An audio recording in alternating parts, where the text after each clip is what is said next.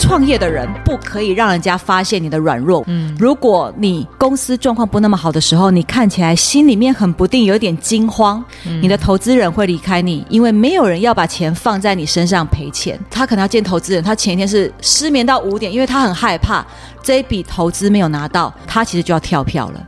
可他不可以告诉任何人，他必须要逞强，即使是我们需要一些温暖，你也不敢向外探寻，因为你得到的可能是一桶冰块。很振奋的表面底下，其实或许都藏着受伤的心。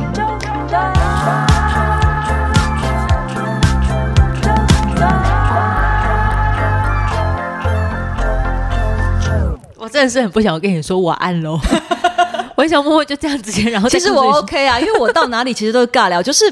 如果说不要尬聊啦，没有，我说真的，如果说我有什么跟别人比较不一样的地方，是我没有所谓的人设，我是怎么样就是怎么样，所以我聊天的时候我也是很真诚，而且像前面我跟他就讲说，哎，我其实想要知道你的听众都是什么样的人，因为不同的人在不同的生命阶段会需要不同的嗯不同的呃经验分享。那我们时间有限，我都会很希望说，可不可以把我夸张三立八点档的一生抓出一些养分，然后给你。然后让你知道说，你可能是不孤单的，或是很多读者会传讯你跟我说，嗯、谢谢你让我知道我不是最悲惨的。我觉得实在是哇，欢迎收听周团，我是周周，在我眼前这一位是有够真诚的 Selena 陈佩珍，你好，大家好，啾好，哦、你真你你怎么可以就真诚这样？我不知道是不是因为这一份真诚，所以当你可能在呃进行一些新创公司担任顾问的时候，他们其实都很。很很很很喜欢靠近你。我有一个特别的课，就是呢，嗯、通常这些第一次跟我见面的孩子，因为说是孩子，说真的，二十几岁、三十出头创业，嗯，他们都是很逞强的，因为你创业的人不可以让人家发现你的软弱。为什么？嗯，如果你公司状况不那么好的时候，你看起来心里面很不定，有点惊慌。嗯，你的员工可能会离开你，因为没有人要在即将破产的公司上班。嗯，你的投资人会离开你，因为没有人要把钱放在你身上赔钱。嗯，银行会抽你银根。所以大部分的创业的人都要假装自己很棒、很正面，可是这份假装其实造成很大心理负担。嗯，所以当我在接触这些创业青年，尤其是青年，嗯。我那时候就会做一堂课，就是破冰的初心课。我一开始就先告诉大家我的生命是怎么走过来的，然后邀请他们也把自己打开。我说，在外面所有人会帮你打分数，可是至少在我们这堂课，在这个孵化器加速器里面，嗯，我接纳了你，我愿意看见你最无力、最软弱的样子，因为我希望从你最不擅长的事情里面，我协助你。让你从不好变成好，我接纳你的一切。那通常那堂课我可以做到，例如说，可能二十个同学会十个哭掉，而且他们会把心里面从来不敢讲的那种软弱想出来。举例来说，哦，他可能要见投资人，他前一天是失眠到五点，因为他很害怕这一笔投资没有拿到，嗯，他其实就要跳票了。可他不可以告诉任何人，他必须要逞强。哇，对，就是你知道，像这种东西，其实它是紧紧的扣住你的心，让你有很大的压力，但你不能跟任何人承认你的脆弱，甚至你的爸妈，嗯，因为你爸妈就会说：“那你去上班呢？为什么要这么苦呢？干嘛创业呢？”对呀、啊，拿石头砸自己的脚，啊、女孩子嫁人就好了。就是说。当你坦然承认你的脆弱，想要得到一些支持的时候，你身边的人不一定会用你想要的方法接住你。嗯，所以久了之后，即使是我们需要一些温暖，你也不敢向外探寻，因为你得到的可能是一桶冰块。哈，我们看起来大家都很阳光、很振奋的表面底下，其实或许都藏着受伤的心。哦，你是因为这样子的关系，所以就是有了这个破冰课程，因为我想要。告诉大家，或许你在外面需要假装，嗯、但是如果进到我在做的那些夜市的课程里面，嗯，你不用假装，你是很棒的，嗯、因为我们都在这里愿意接受最原本的你，我们一起来解决问题。他们通常要拿出最原本的自己，提出的问题都是跟哪一些有关呢？啊？例如说，他必须要诚实的面对他的公司正在亏损，嗯、你每个月赔掉五十万，可是你对外你不能讲，对不对？因为你一讲出来，人家投资人就不投你啦。可是，如果你不愿意诚实的面对你的公司现在就是在亏损，我就没有办法去看。请问这五十万是赔在哪里？业绩太低，嗯，毛利太低，薪水太高，嗯，或是你的产品根本就有问题。如果你不能够正视你的伤口，它永远不会有好起来的可能。呵呵，嗯，哇，那所以我发现到你的学院其实，其实。收获很大，而且因为加上这一些的年龄层，大概都是二十几、三十岁，对，都是年轻人。现在目前青创青呃青新创产业是蓬勃发展的吗？非常多，因为其实我们以前呢都会觉得创业就是要发大财、财富自由，但说实话，创业更像是一种你选择你的人生。嗯，因为上班是一种安稳的道路，创业是一种你决定你自己。这二十四小时要花在哪里？或许哦，你的题目本来就不会让你大富大贵，可是某种程度上，你选择了把你的时间花在做你喜欢的事情上面，那是一种快乐。嗯，而且我都常会跟听众朋友说，就是把你的事情发呃放在你喜欢的那个上面啊，然后做起你自己喜欢的事，还能够赚到一点钱，是这样子，是这样子。我觉得这很重要，就是不一定说你要赚到最多钱。说实话啦，嗯。举例来说，像我，我若要赚到最多的钱，我去卖直销，我可以赚超多的。我觉得我一定是蓝钻，你真的超，你们各位全部都要买五户灵骨塔，你们每个人都跑不掉。来，我现在就来问问你，为什么我要买？如果你你真的觉得你可以的话，我要我想要来感受一下你的真本事。你要知道，你自己是一个想的很多的人，嗯，你其实一直这么努力，但是你有没有想过，有时候发生的。状况，你未必是那个能够再替自己、再替别人多做些什么的人。如果说我们在你现在还这么健康的时候，你先把你身后事情规划好。我们都知道，或许意外来的很突然。嗯，如果你最后的祝福是让你的家人不用烦恼，不用有额外的财务支出，他们在悲伤的时候就不用背负其他的压力。其实现在的你很适合先做好这些规划，放好做好之后，你再也不用烦恼。而且讲的时候要用柔软的语气、诚恳的眼睛说：“你要听听看，因为这是我对你最真诚的建议。我希望这样子做之后，可以让你更后顾之忧的往前冲。因为你知道，即使在最坏的情况之下，所有的一切都安顿好了，你可以放心的。”往前，哎，亲爱的，我们真的没有在卖灵骨塔哦。你听到这边，不要真的开始去找 Selena，谢谢。我觉得其实你知道 Selina 她她的她的那个资源丰沛到，她可以随时就直接临场示范。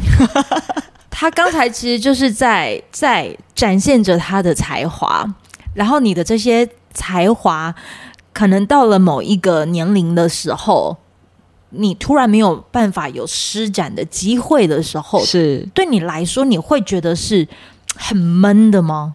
会很憋啊，因为就像说前面我们讲嘛，二十几岁你在拼命的像一块海绵一样吸收养分，嗯、到三十的时候，不管是你自己的焦虑或是外界的眼光，你必须做出些成绩。Uh huh、然后到四十的时候，你如果还不是个蛋，那你就真的完蛋。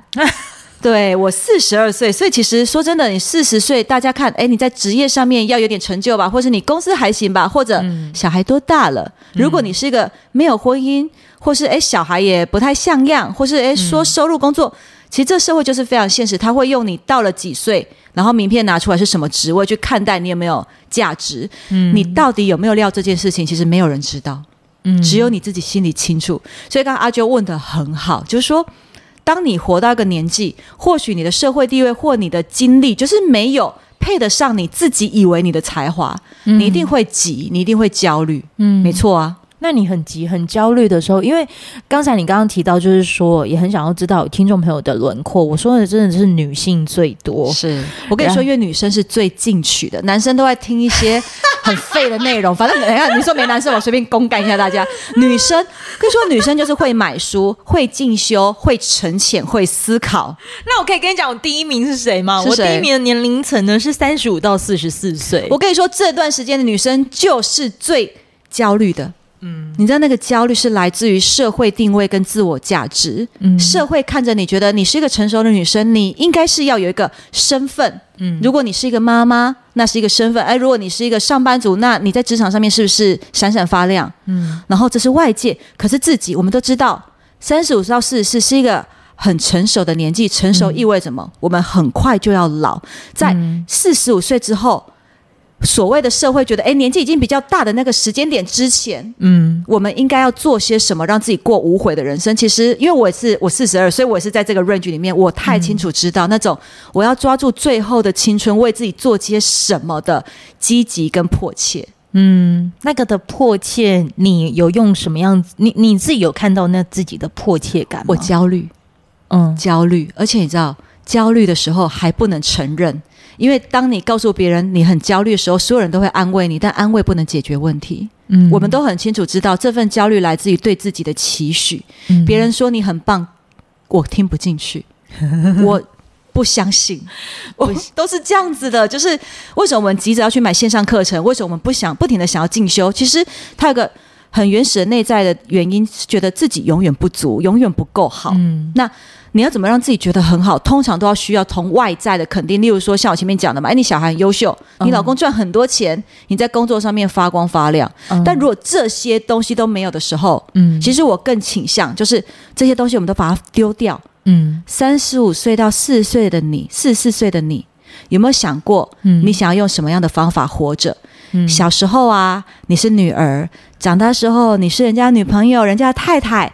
后来你变成人家的妈妈，就像我。嗯，在一段时间之后，我们都失去了自己的名字。嗯、安亲班的老师、学校老师都说喊喊妈妈，喊喊妈妈，没有人会好好的喊你的名字。嗯，所以在这样的情况之下，你其实没有怨言，你也很愿意，因为你爱你的孩子，你爱你的家庭。对。可是不要忘记，你是有姓名的。今天孩子会长大。然后老公，老公就那样，老公没有什么好讲的。你要为自己活成什么模样，其实很重要。或许你以前从来没有想过，但三十五岁到四十四岁，成熟又美丽，充满了社会经验，然后已经相信自己能够做出很棒判断的你，嗯，我很鼓励大家去想想，那接下来你的人生。要怎么样为自己而活？我们不要只是当谁的妈妈或谁的太太。嗯，你的名字，我的名字是陈佩珍。嗯，我现在找到我的舞台，那你呢？嗯，你喜欢做什么？什么让你快乐？嗯，能不能在这个时候，我们活回自己，活回自己想要的样子？你讲到后面，我真的很想，我就讲说陈佩珍咨询专线零八零零三六八三六八。我们这边销售一套自我成长课程，结合你的身心灵。喂，好了，呃，其实佩珍她的这个的生命故事，我们都以为啦，就是当我可能有怎么样子的一个收获，希望能得到什么样子的收获之前，我可能需要做什么样子的栽种，嗯、就是栽种才可以拥有这一些收获。可是出了社会之后，其实我们呃能理解一件事情，不是栽种的栽，是得桃栽的栽。栽，所以要怎么收获，不是先怎么栽，而是先怎么得桃栽，或是去拜拜啊？不是？哎哎哎，我我必须要说，因为我当我真的开始创业之后，有时候拜对不对？那个运气或者是整个能量，其实真的是能够吸引到好的事物来到你身边，这是真的。其实也是一个精神寄托。然后，因为前天阿啾有讲到嘛，你说收获。嗯跟耕耘有什么关系？我只能说，如果你躺着，永远都不会收获；嗯、但如果你很努力了，也未必就会收成。嗯，你一定要先努力，但是这个努力跟成功跟有结果没有绝对相关。嗯，完全没有相关。但是你没有做就没有啦。说实话是这样。就像我每次在努力的时候，嗯、我其实都会以前的我都会抱着很大期许，就是我是最努力的人。我跟我的同学、跟我的同才比，我就是做到这么拼命。嗯，怎么可能不是我？很抱歉。我失望了一辈子，嗯，因为这个世界就是这么的不公平，就连同说我以前诶要拿奖学金，嗯，我托福可能考全校最高分，然后什么资料准备的很好，就后来内定，人家就是给社员，扶轮社员的小孩，对啊，那你说你能做什么？你有做错什么吗？你什么都没有做错，努力的你非常的棒，嗯，但我们都需要去调试一件事情，就是说。今天结果怎么样？嗯，并不要用它来定义你自己是不是一个很棒的人。嗯，所以我都会说，你要谢谢努力的自己，因为你最清楚知道你其实非常努力的。你会觉得你不够好，嗯，我们永远都可以变得更好。但是，即使你觉得你可以变得更好的前提之下，不要否定努力的自己。嗯，因为 Selina 她其实在呃这一段的过程当中哦，我有看到你。在拼命的这个日子里啊，是就是各种得逃灾的其中一个状况是，你应该知道要自己怎么样子自救，是，只是当时自救的方式开始会去呃看医生，对，然后吃抗忧郁剂，对。其实那个时候你就是想要照顾你当下的自己。你还记得那段时间的日子吗？我其实是一个相对有病视感的人，我觉得这很重要，就是嗯，你不要把自己的状况合理化，嗯，很重要哦，因为。呃，我那个时候其实我第一次有看精神科医师的经验，是来自于我遇到职场霸凌，嗯、而且我跟我的主管求救，我的主管基本上没有要插手。我可以知道是什么故事吗？他基本上是呃，我在第一年就是被下放到地方做业务的时候，哦，我们。业务要搭配一个角色叫做陈列员，也就是说，哎，我们去谈合作，跟厂呃跟卖场跟业主谈合作，嗯、然后我们会搭配一个有点类似像助理的角色，他协助我们执行工作，可能要补货，对，然后要堆叠，要搁纸箱，把货摆出来，像你们在卖场里面看到那些陈列，啊哈，是这样配的。我那时候配到一个传说中的地方大姐头。他很厉害，他是有名的陈列员。然后我去的时候就有被警告说，他非常主观，他如果不喜欢你会弄死你。然后我一直觉得很可怕，但是我自认我还蛮会做人的，就是我是那种做 bug，然后又很 social 的，应该还好吧？就没有我第一天就把人家地雷踩爆。为什么？哦、你怎么踩？我觉得我是业务，我就要把我的事情做到最好，让他好搭配。不给他添麻烦，但没有对方的意思是叫我下去跟他一起搬货，以示诚意，就是我要做他的工作。那我就会说不对啊，公司对我的要求是业务的部分，就是例如说花比较多的时间做 Excel、做文书、做简报，而不是直接在卖场里面拖货、补货、割箱。我也倒也不是说。哦、呃，这些工作有什么不好？而是我都会做不完。我那时候每天其实在睡五六个小时，顶多我就已经做不完了。嗯、可那时候的陈列员，他就是告诉你是说，说你就要下来跟我做，你都不做，你都不学，然后他会在外面抽烟。嗯、我那时候觉得 不对，那是你的工作，你不应该叫我做你的工作。我认为这是权责不分。嗯，我跟他谈了之后，他的报复就是告诉公司所有的陈列员都不要到我的店里面帮忙。嗯。就后来，我所有负责的那些商店，嗯，每一个地方我的货都缺货，因为他们不帮我补。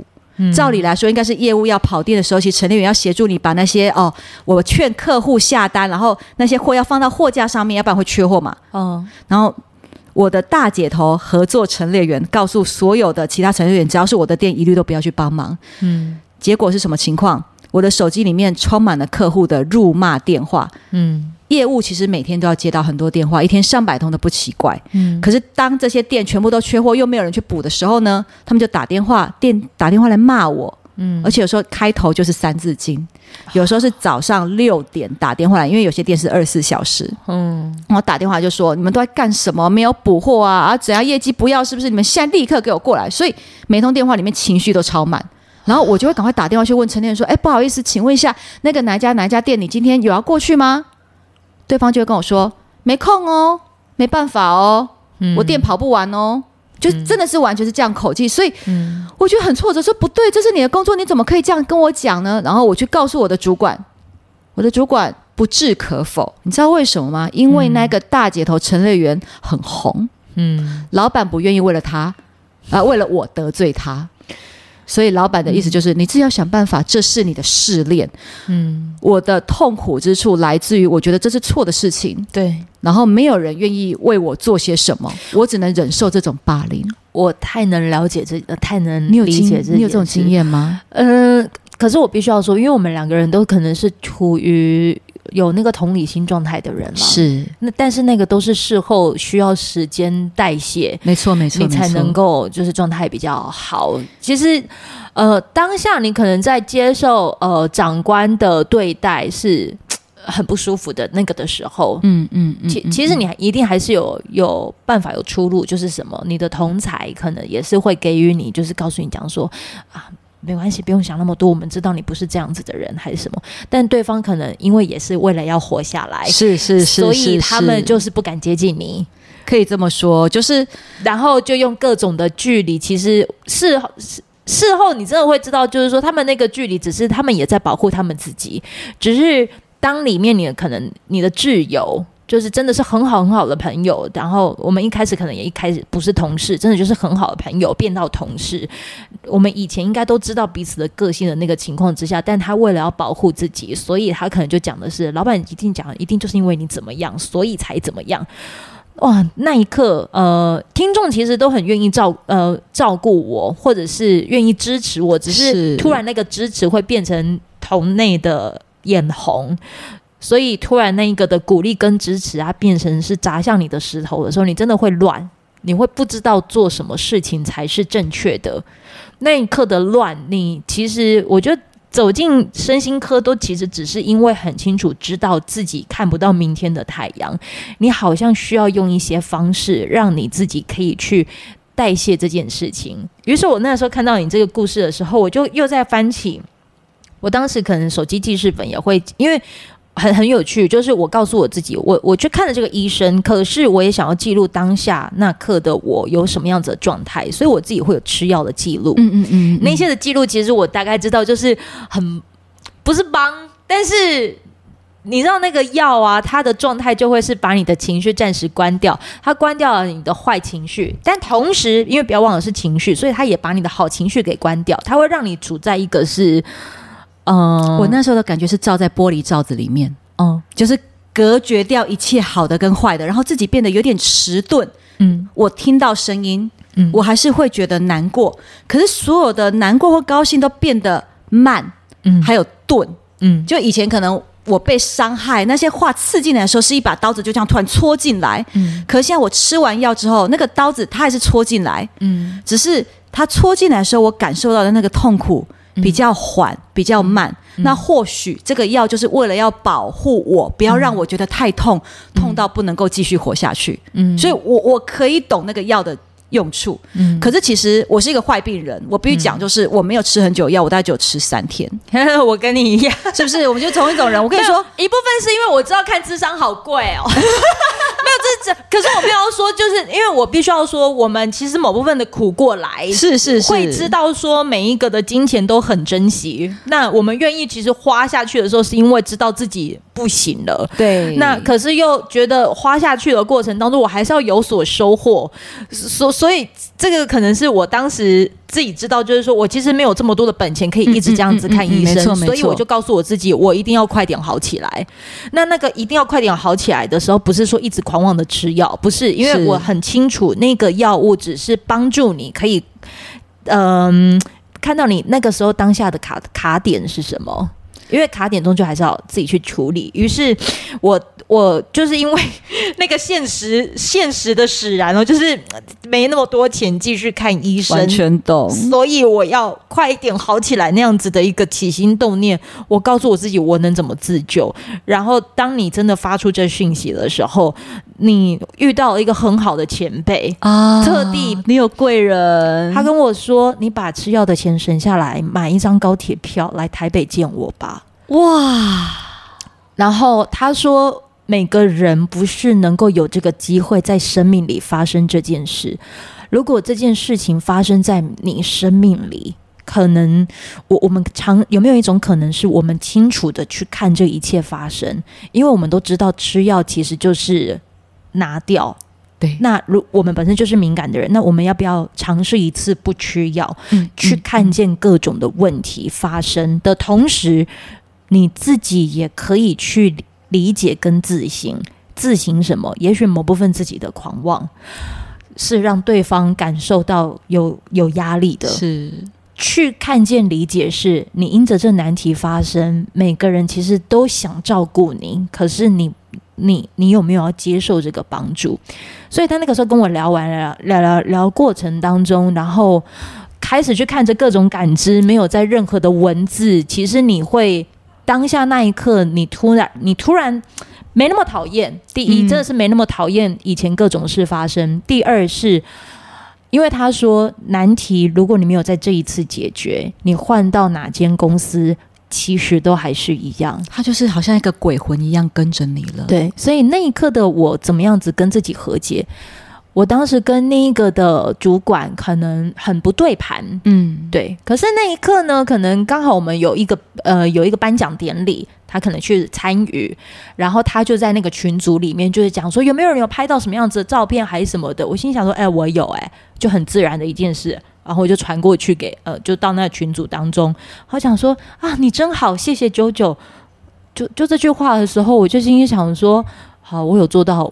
我的我的事情了，嗯，突然你没那么讨厌以前的任何事了，因为你大概能理解他会说那些话，有那样子的状态发生。某部分其实他的家庭环境状态也蛮可怜的，就是你理解了他，我理解了他，但是我我练习不让这个伤那么让我插进我，就是你理解，但是不是认同，但是你已经知道他伤害你的理由是什么，对。然后我能做的就是，我依然就是拿你这边的资源，直到我壮大，非常的好。我觉得这个可能就是我比较聪明的方式，我不确定。我我真的觉得跟你很像，就是说我那时候其实很想要逃离。说实话，我在被霸凌的时候，我过得那么不开心。然后我觉得我老板基本上只想要逼我做绩效，却不协助我去起处理我被欺负这件事情的时候，每天晚上我都在打开人力银行，拼命的看。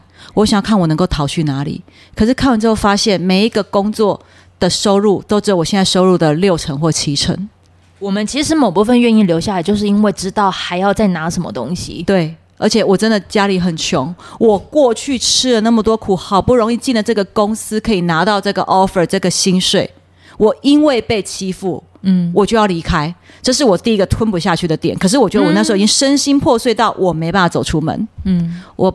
没有办法接手机，我恐惧。我看手机上面未接来电从十几通累积到二三十通，我没有办法去应答。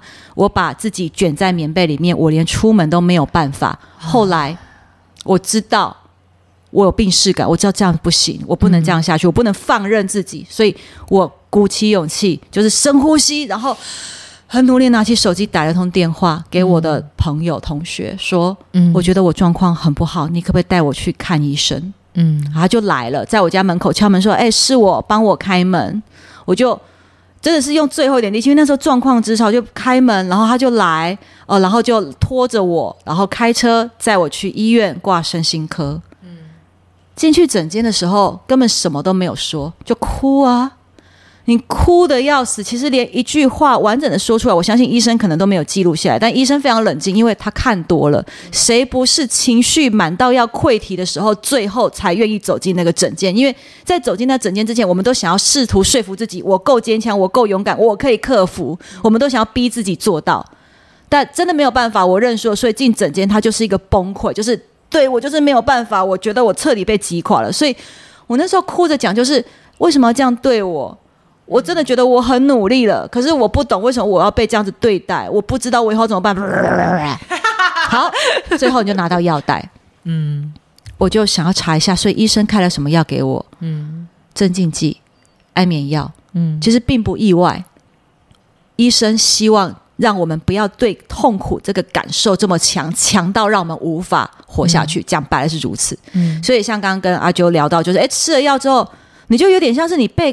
你的痛苦还是一样存在，那些伤害，那些想要弄你的人，他们并没有留情，嗯、只不过是你感觉那个痛轻了一点，缓了一点。嗯，我大概吃到第二、第三天的时候，我非常愤怒。你知道我的愤怒的点是什么？嗯、我天真到以为我去看医生就可以解决我的人生困境。嗯，对不起，没有，没有，伤害我的人还是一样洋洋得意。对，我只不过是吃了要把自己。藏在一个盒子里面，不要死那么快。嗯、我那瞬间突然觉得，哇，那个愤怒就是我为什么要被王八蛋 搞成这样子？我为什么要被坏人、被伤害我的人是逼到要吃药去逃避他们伤害？我就狂怒，就觉得干我不要这样。我好开心，你愤怒了，真的，我那时候真的超愤怒，我就是把药丢掉，就觉得。嗯我不要这样子就被你们弄死。我我其实也不确定我可以做到什么，但是我很确定一点，就是我不要用吃药去逃避，我不要承受你们对我的对待。哦，我觉得这不对。对，但你说我能够怎样？我能够去杀他全家吗？这会不会被消音啊？救命啊！对对对，没有，不会，我们不能。可是你能够自己也知道，不不对，这个到最后，呃，到最后又等于又是害到又是自己啊。对对对，就是不是。所以我后来的决定是我想要在工作上面让他。没有办法伤害我，嗯、所以我真的就开始怎么样？你不搬是不是？老娘自己去搬，嗯、我就开始自己去处理所有的店，处理到他们就算没有来，我也全部弄好。那我付出什么代价？当然很惨，我就睡得很少，工作很少。但另一方面，却也因为我在店里面这边挥汗如雨的弄，就店经理后来都对我超级好。嗯，因为他们虽然嘴巴很坏，然后或许也很自私，但当他们看到从头到尾这个厂商没有人来帮他，他一个人这边做到全身都湿透的时候。他也知道你不是坏人，你在尽力的在处理店里面的问题，嗯、所以反而是那段时间我的付出让店经理后来对我很好，所以谈活动的时候都变得很好谈。嗯，当你开始占上风拿回棋局的时候，那些曾经想刁难你的人，嗯、他们没有东西可以刁难你了。嗯，所以后来呢，他们开始默默的哎，又出现在我的店里面。帮忙折东西，嗯，而且我那时候因为我很倔强，就是我就是要做到比他们更好，所以我上货、拆纸箱、折纸架，我都做到，我可以跟你比赛，我就做的比你更好。嗯，你不爽来没有关系，嗯，对。但是我也不会因为这样子我就跟他们恩断义绝，因为这不是搞死我自己吗？对所以后来当他们愿意过来，好像若无其事过来的时候，我也接纳，因为我知道。嗯只要他们不要跟我闹脾气，他们好好跟我一起合作，嗯、我其实才可以多睡个两三个小时。而且还有一个重点，嗯，不要期待讨厌你的人喜欢你，嗯，不要把他们放在你生命里面的关键位置。永远记得，工作里面的人不是你的朋友，只不过是短暂的交汇。所以你多讨厌他、嗯、都没有关系，你们好好合作。时间到了，你会离开，他不是你的谁。就像当初那些霸凌我的人，我也不会再联络到一样。过了就过了，嗯、不要被这些注定要离开。你的人卡死你的人生，经过啦，真的，它就是一个过程。对，然后我觉得我们彼此都算幸运的是，经过的过程还算是遇到会遇到一些还不错的人，因为本身如果。你的真诚其实如果一直都在，前阵子我其实访访了一个呃很棒的作家，他叫做凯利哥。嗯，凯利哥好喜欢你啊！对对对，哦，我记得 凯利哥，凯利哥，我跟你说哦，那个我现在啊，就有把你的话要传传达给那个 Selina 哦，他说他好喜欢你，然后对于就是你在呃。很多一些公司，然后在提的一些顾问的那个的工作经验过程当中，你不是都会写在那个？对，我会写在我的脸书上面。他他真的很喜欢你，然后又跟你讲说，对，就是很谢谢你，就这样子。然后他有提到，好，他的事情我们私下再讲。总之就是 凯莉哥非常欣赏你，谢谢。对，然后哎，为什么我要突然讲到他？对，他要突然跳到他，因为你上次访问他讲了什么东西？讲到贵人吗？因为刚刚我们讲到，就是其实你在低谷的时候，有时候就是有人帮你一下，然后提点你。哦，对，然后。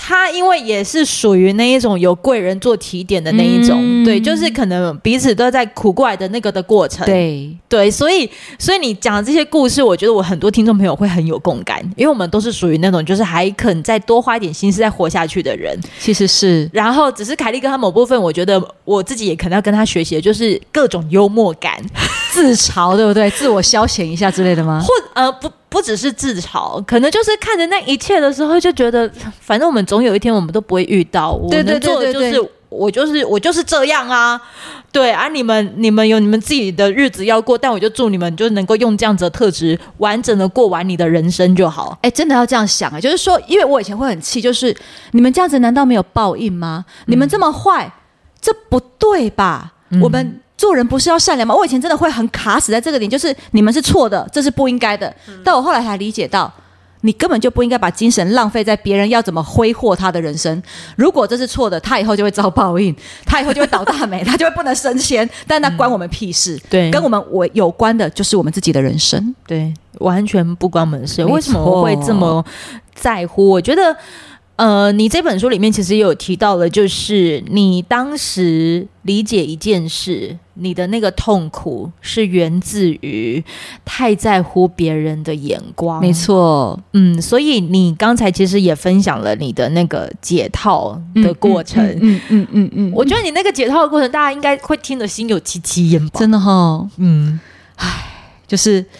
你知道，我觉得真的所有事情是你学到之后，你没有经历过，嗯，是无法有这种经验的。嗯、所以，像说我前面讲到，说我为什么那么在意别人看我的过程，其实是你要很诚实的面对一件事，是我们永远觉得自己不够好，嗯，然后你永远在贬低自己，所以为什么我以前想讨好别人？其实他整件事情串在一起，我就只有一个问题，就是我觉得我不够好，我想要因为别人告诉我你很棒，然后我才觉得我是一个值得活下来的人。但这件事情从一开始就是错的，因为你要做好心理准备。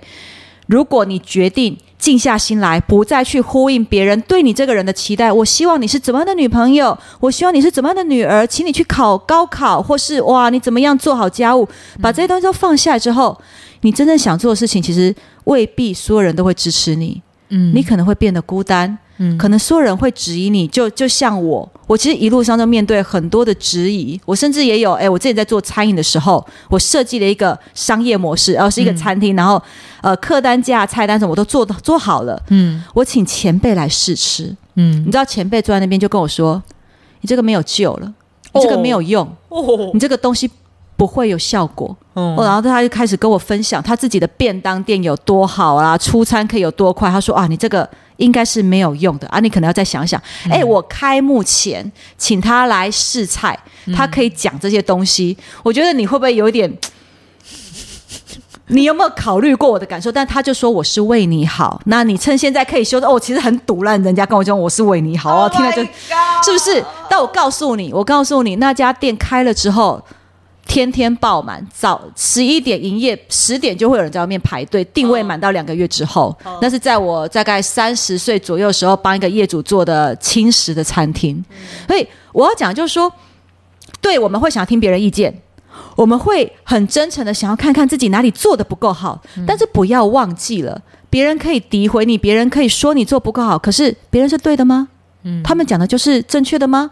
至少以我的生命经验，好多次，我觉得我自己真的想清楚了，我做的事情是别人不认同的，哎，结果其实证明我是对的，所以在往前走的时候，你可以虚心，你可以。你可以听别人告诉你怎么说，但是不要因为别人东一句西一句，你就一直不停的改变你的方向，你最后嗯会反而不晓得自己该往哪里走。嗯，我觉得这很重要。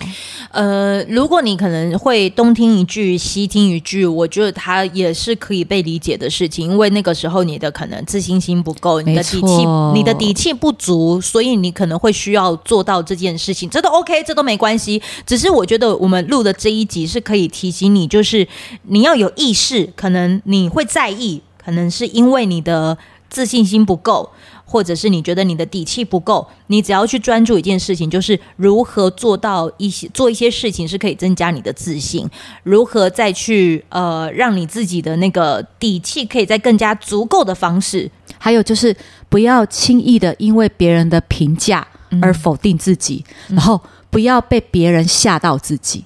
真的，这不要被别人吓到自己，就是不要被别人说的话就说啊，你这个没有用啦，你这个不对啦，嗯，你这个以后不会有前途啦。不要别人讲这些话，然后你就开始很恐慌的是，哎，对，那我是不是该怎么办呢？嗯，我是不是做的这些东西都是错的？我要重新来过？不要这样子想，因为那个人可能也是错的，只不过是他讲话很大声而已。今天这一集的 Jota，，我觉得哇，我下第二这一集真的好精彩。你其实可以听得到，就是 Selina 她在，因为过了四十，是你开始要进入到的，为你自己的生命有了几个课题。是这本书啊里头，你可以看得到他对十岁的自己、二十岁的自己、三十岁的自己，然后给自己的一些话。我觉得在四十岁的自己的时候的此时此刻。你好像也可以跟自己说说话，其中有一段话是我在你这书里头看到了，就是你下半辈子的课题啊，就是为生命做选择，嗯、不让什么跟什么成为下半子的主题。你还记得是什么吗？我跟你说，我不记得。好，来，我告诉你哈，不让忍耐与妥协成为下半辈子的主题，我都有做到哦，因为我现在不忍的，嗯，或者是说，如果有些事情你现在不能做改变。你不是无止境的让他伤害你，而是你会有一个明确的指标。嗯，这件事情我预计在什么时候开始改变？嗯，你要找到你的期待，就是我们。不要只是无止境的几缸跪几缸，就像我永远记得我妈妈以前跟我说，嗯、我们在面对未来困境的时候，她说没办法呀，没办法。我跟你说，一定有办法。对，尤其是进到四十岁之后的自己，我们成熟，但我们也知道青春的小鸟正在离我们远去。所以呢，你可以为自己做的最好的事情，就是让现在还有很多的精力、有很多梦想的你，活得兴高采烈，然后不要再为了任何烂人烂事妥协忍耐。嗯，这这个是真的哦，就是。嗯，我我可以最后分享一个跟年轻相关的小故事。嗯，我们以前在年轻的时候，我有很多事情很想要做，然后但是我们可能去报名的时候的那个过程当中啊，可能最常讲的被被讲的一句话就是：没关系，你还年轻，你还年轻，嗯，所以再撑一下，你你还年轻。然后到了我们真的不年轻，我们要开始做这件事情的时候，对方说：把机会让给年轻人吧。不是你这跳太远，把机会让给年轻人，这应该是过五十了吧？你跳太远了。就是我我的意思是说，你知道，当我在我，我在这一刻听到别人跟我讲，就是呃，他他可能有一个工作机会，然后对方的回应是说他想要用年轻的，嗯，然后我那个时候就会心里想说，哦，所以你的意思是我不年轻喽？然后我最后的理解啊，跟庆幸就是，好险我在大家所谓的年轻的时候，真的是各种的挥霍，是是，我没有浪费，因为这个不浪费，所以才能够在我现在这一刻，你说就是要找年轻的的时候，我我我真的是突然觉得我无愧于己耶，就是 fine，对不对？对。去吧，这样子。对，就因为因为因为都做过了，对。然后我就就真的觉得好想，因为你通常如果可能也是在二十几到三十之间的时候，你会想很多，然后都不敢去做，不敢去做。嗯嗯、你不敢到，如果到现在、嗯、可能过了十几年之后，你真的会，如果有人跟你讲说要用年轻的的时候，你发现那一刻好像被定义为不年轻的时候，你才那边开始后悔，我当时怎么没做这个？过了就过了，嘿。所以呢，要做什么？不要等，现在就去。不要讲以后，因为以后不一定会存在哦。请大家，我是认真讲的，的就是人生非常无常，不是每个人都有理所当然。四十岁之后啊，我再来做什么的？不要讲再来，对现在此刻你就要为自己而活。对，就是为你的生命做选择了。就像他现在呢，已经也不让这个忍耐跟妥协这件事情一直缠在他生命中太久。是的，是的。再一次谢谢 Selina，就是来到了纠团，分享了这么精彩的故事。然后他在这一次呢，也就是写了这一本书。你不能选择出生，但能活出想要的人生。虽然有些人可能是透过他的在脸书粉丝团上，因为分享了那个知名的服饰品牌，聊到有关于就是我们。其实我其实我这也在练呃学习有关于那个行销消费相关的心理学这些东西，是可是有时候那些不是你各种的分析就可以理解这一切，它就是一个投胎学。因为这篇可能让很多人就是认识到了 Selina 呃 Selina，嗯，可是也因为这样发现到原来你本身就是个底气好足够的人。因为我们是投胎失败组，所以为了要活成自己想要的模样，你其实就要更加努力。但这个努力的过程里面，一定要提醒大家，自比就好，他比不必，嗯、不要去看别人手上的筹码，因为人家投胎就赢你。有些事情，你我真的不要白费力气。嗯，但是你可以活出你想要的样子，你要为自己的人生自定义。嗯，哎，如果这个拿去。练那个 rap 的话，你整个单压超多个，我来练习一下好了。我非常喜欢讲话跟写文章都要押韵，平仄要对。哎呦，好了，再一次谢谢我们的 Selina，谢谢你，谢谢阿啾，谢谢大家，拜拜拜。